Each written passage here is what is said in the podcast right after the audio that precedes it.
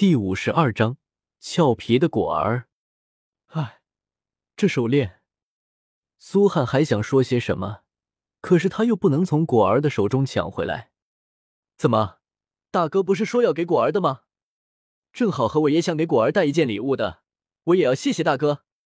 纳兰朝歌笑嘻嘻的说道：“纳兰朝歌，你果儿替我送客。”纳兰朝歌已经转过了身子。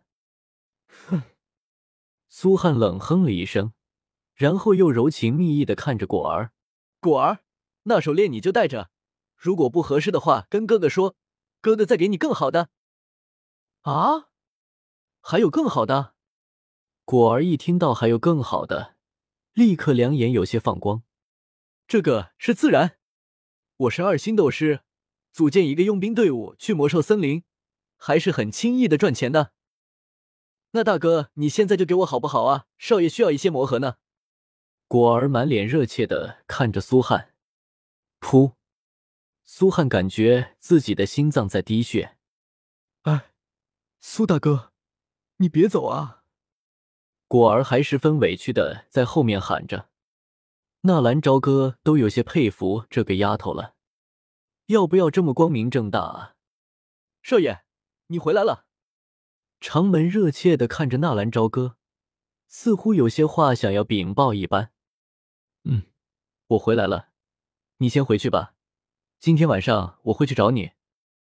好的，少爷，那我先下去了。去吧。这些天辛苦你了，没事没事，替少爷做事我理所应当的。送走了长门，纳兰朝歌一转身，发现果儿居然已经把那二阶水系魔晶扣了下来。不是，果儿，你干嘛？少爷不是需要二阶的魔晶吗？其实我要这手链，就是想要这个魔晶呢。果儿说完，把手链直接丢进了垃圾桶。笑颜如花的把魔晶递到了纳兰朝歌的手里。呃，其实我是想让你把这手链收下的。说实在的，这手链确实对女孩子的皮肤有好处。果儿才不需要别人的东西呢。果儿没有丝毫的犹豫。好吧，算我欠你一个礼物，等我有时间一定给你补上。谢谢少爷。果儿并没有拒绝。说完这句话。一时间，房间里的气氛变得有些异样了起来。果儿想到了刚刚长门说的一句话，他说：“少爷说自己是他的女人。”少爷这个大木头，终于把自己当做女人了。两手在身前握着，轻轻的咬着嘴唇，身体不自然的扭捏了一下。那个，两人同时开口，又同时住口。呃，你先说。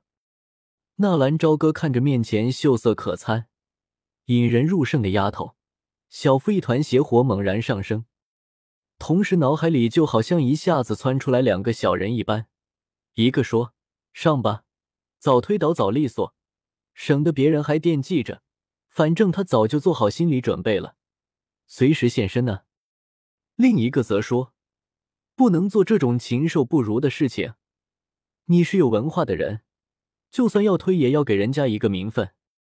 那个好耶，我听掌门大哥说。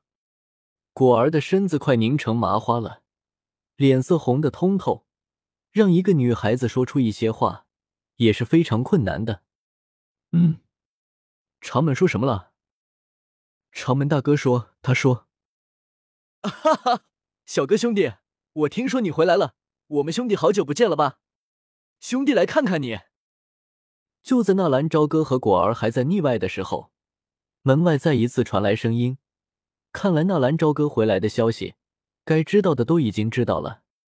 木战，纳兰朝歌一愣，穆家的人这个时候登门，而且听语气不像是兴师问罪的，这又是唱的哪一出？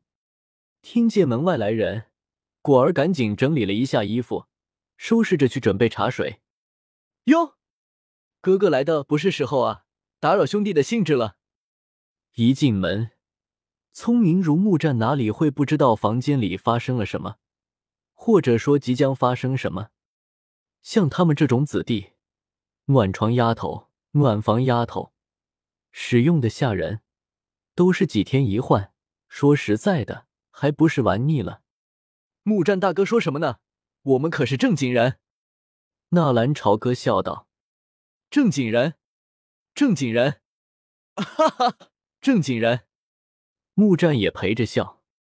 两人落座，有一搭没一搭的聊着。果儿上茶，然后做了一个万福，悄悄的退了出去。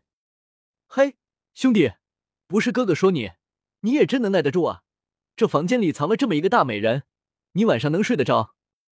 木战很是自来熟似的说道。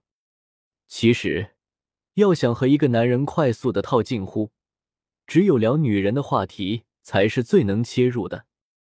我怎么睡不着了？你呀，我还不了解你。老猫枕咸鱼，半夜睡不着也会咬一口的啊！木战哈哈大笑。不过说实在的，这丫头的姿色可真不一般呢。如果不是下人的身份，完全能够比你圣城三叔啊！穆大哥见笑了。对了，穆大哥，听说你不是去迦南学院了吗？怎么回来了？纳兰朝歌想着自己也要去迦南学院了，不由自主的就把话题引了过来。只是纳兰朝歌并不清楚，木战此次的目的就是迦南学院。嗨，这不是又到了招生的时候吗？顺道和导师一起回来转转。对了，小哥，你有什么打算？要不和我一起去迦南学院？木战很是自然的问道。但是纳兰朝歌却是嗅出了一股阴谋的味道。就算纳兰朝歌再傻，也知道穆家是一头吃人的猛虎。现在穆战居然亲切的邀请自己去迦南学院，纳兰朝歌心中已经有了主意。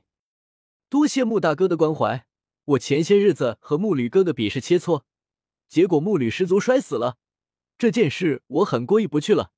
没想到大哥居然不计前嫌，还能想着兄弟，我实在是感动啊！失足摔死，整个加马圣城的人都知道是被你打死的。你现在居然说是失足摔死的？